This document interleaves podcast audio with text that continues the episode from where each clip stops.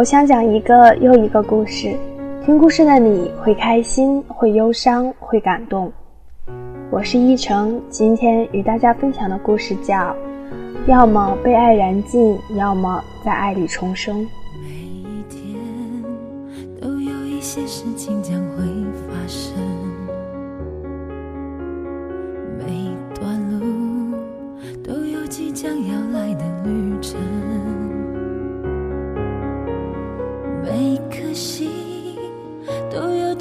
期待的成分，每个人都有爱上另一个人的可能。相爱就不能害怕会有伤痕，没有人完整，却有人能信任，才找到永恒。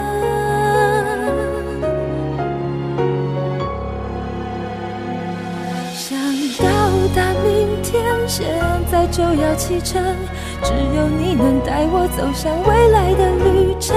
想到达明天，现在就要启程，你能让我看见黑夜过去，天开始明亮的过程。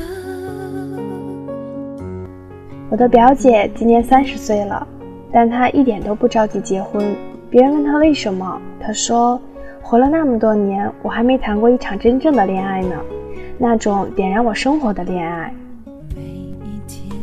是的，表姐和很多人一样，都期待那种突然袭来的猛烈爱情。但是，越猛烈的爱情，越是一场极度危险的激情的较量。它可能会彻底点燃你平淡的生活，让那些包围着你的乏味因子变成滋润你身心的气流；也可能在燃烧光你所有的期待和幻想后，彻底毁掉那仅有的那点小幸福。谁都没想到，今年就是改变表姐命运的那一年。表姐是一个第二眼美女，嘴角有一颗痣，眼睛不大，却灵动的像个精灵，整个人有一股与众不同的气质，让人忍不住想去了解。表姐从小就和我关系非常好，我们无话不谈。她总说不指望有人懂她，哪怕能遇到一个在她生活画布上添几笔色彩的人也好。想到达明天，现在就要启程，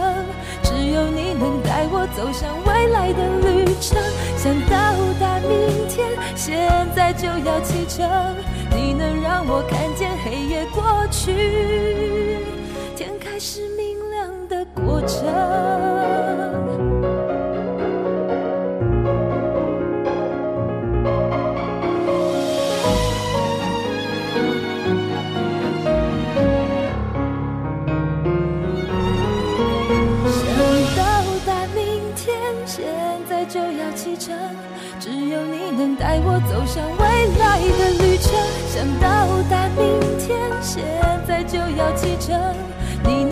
我看见黑夜过去。想到达明天，现在就要启程，只有你能带我走向未来的旅程。想到达明天，现在就要启程。你能让我看见黑夜过去，天开始明亮的过程。表姐的生活确实平淡的可怕。他在银行工作，整天面对的都是枯燥乏味的数字。他说他在梦里都在点钱，这听起来好像很幸福，但点着永远不属于你的钱，真是一件很无趣的事。他告诉我，他梦到那些好不容易整理好的钱全都飞起来了，像一阵龙卷风包裹着他，然后落在各个隐蔽的角落。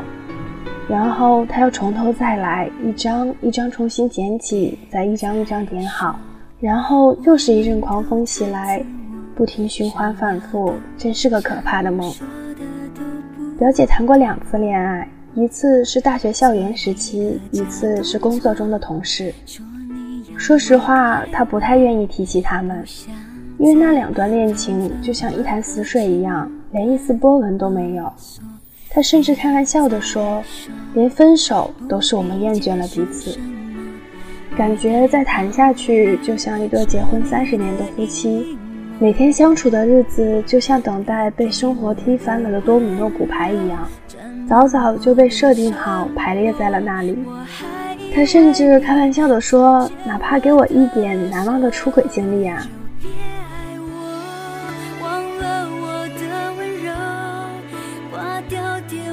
的那一刻，我有多么舍不得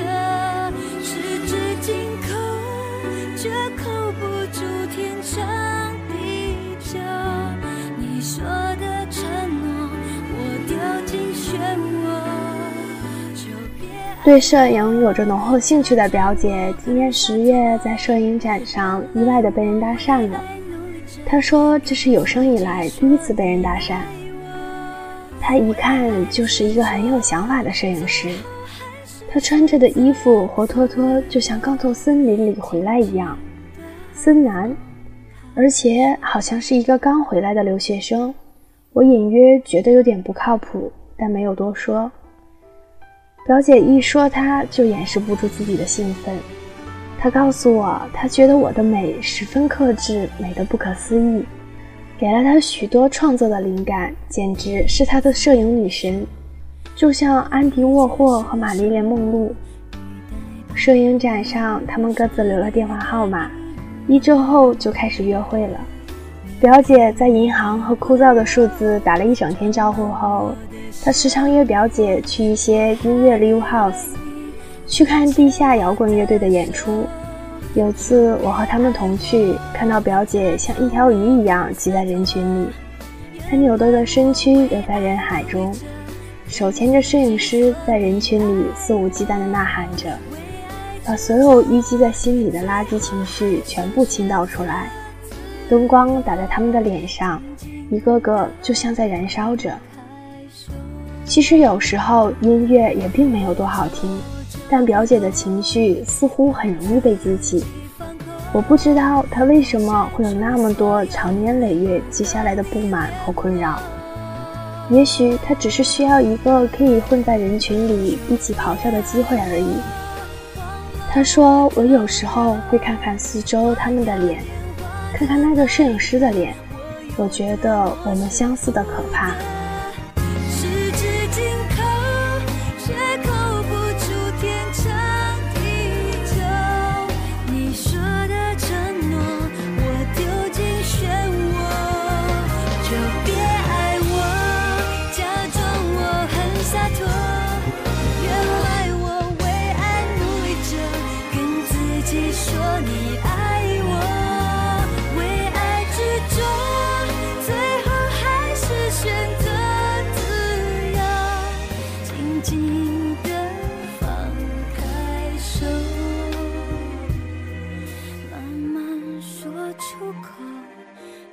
你曾经爱我表姐和摄影师两个人疯狂的爱着彼此，他们做了很多疯狂的事，他们过着有今天没有明天的火热的恋爱时光。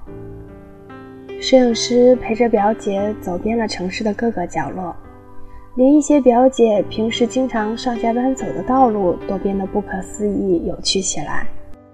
表姐在摄影师的称赞中，明白了自己最美的神态和最让人致命的侧脸的弧线，以及眼睛最自信、最自我的神情。在拍摄照片的过程中，表姐感到那些草木、那些建筑，甚至那些阳光都不同了。那些东西变得灵动而充满熟悉感，像是她平时不曾发现的朋友。变得莫名亲切起来，连阳光都从刺眼变得温柔，仿佛抚摸着她的发梢，温暖着她的后背，让她感觉生活变得踏实，充满着五彩缤纷、鲜活的色彩。表姐变得越来越漂亮，越来越自信。表姐容貌没有变，但她的身上有一种能让别人感到快乐的荷尔蒙，身边的人无不称赞。有一次，你知道吗？我和她站在外滩的滨江大道，我们坐在椅子上，什么话都没有说，就那样静静地看着黑漆漆的江水。我感觉到前所未有的满足和安静。有多少个夜晚，我曾经一个人安静地坐在那里，看着人来人往，看着高楼林立，看灯火通明。现在我一转头，我看见了他，他简直就像是从梦中走出来的一样。表姐就一直在这种虚幻的阁楼中漫步，贪婪地呼吸着色彩艳丽的那个世界的空气。在这条湍急的、汹涌的爱之河流中随波逐流，又期待着自己飘向东西。我问表姐：“你知道你现在生活的有多么不切实际吗？就像每天在海市蜃楼里漫步，总有一天要狠狠地摔下来。”表姐看着窗外，一言不发。未来，未来是未来的事，生活是现在的事。我只是知道，这一刻我是活着的。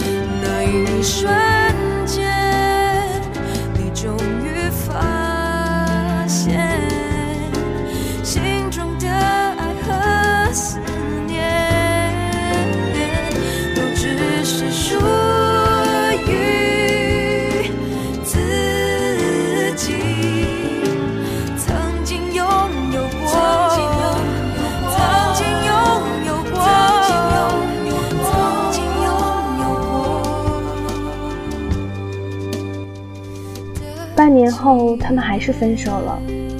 表姐轻描淡写的和我说：“摄影师马上要离开这个城市了，继续去巴黎。”我说：“你为什么不和他远走高飞呢？”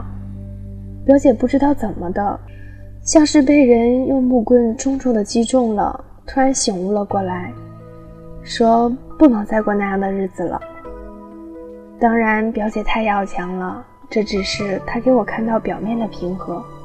我不知道他们之间隐藏了多少背叛和决绝的故事，我更不知道他到底经历了怎样残酷的决定自己后半生命运的内心挣扎。但是命运就是这样难以预料。表姐在那个摄影师离开去巴黎之前的个人摄影展上，意外地认识了一个室内装潢设计公司的陈先生。陈先生是一个再普通不过的平凡人。也是通过一个客户朋友介绍来这里随便看看的，没想到一下子可就看中了气质与众不同的表姐。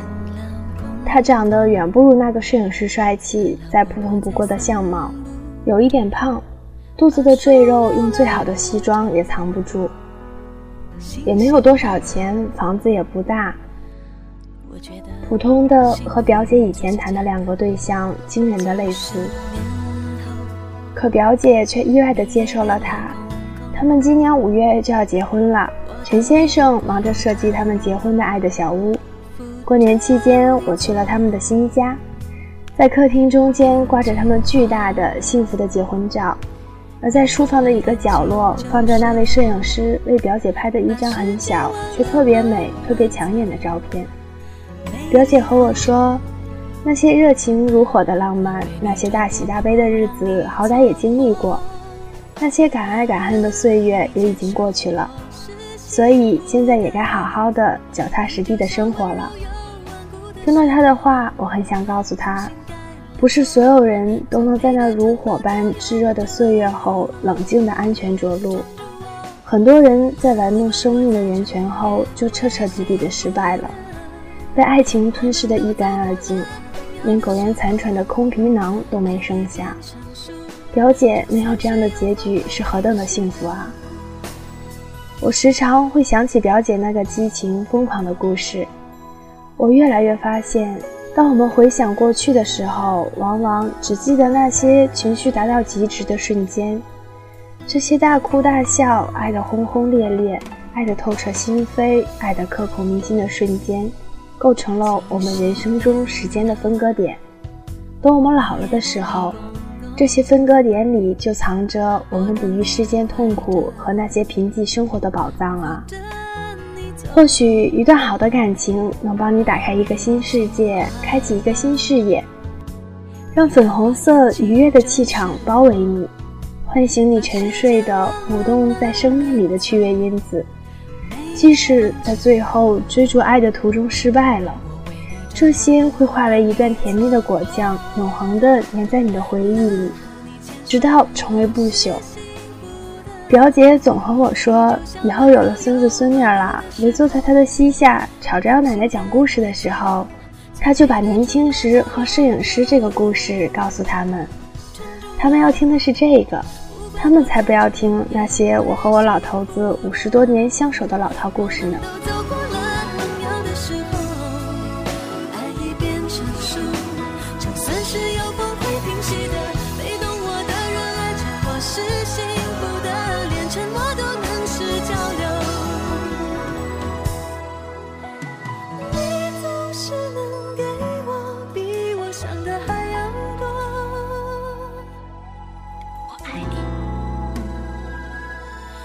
做你的公主。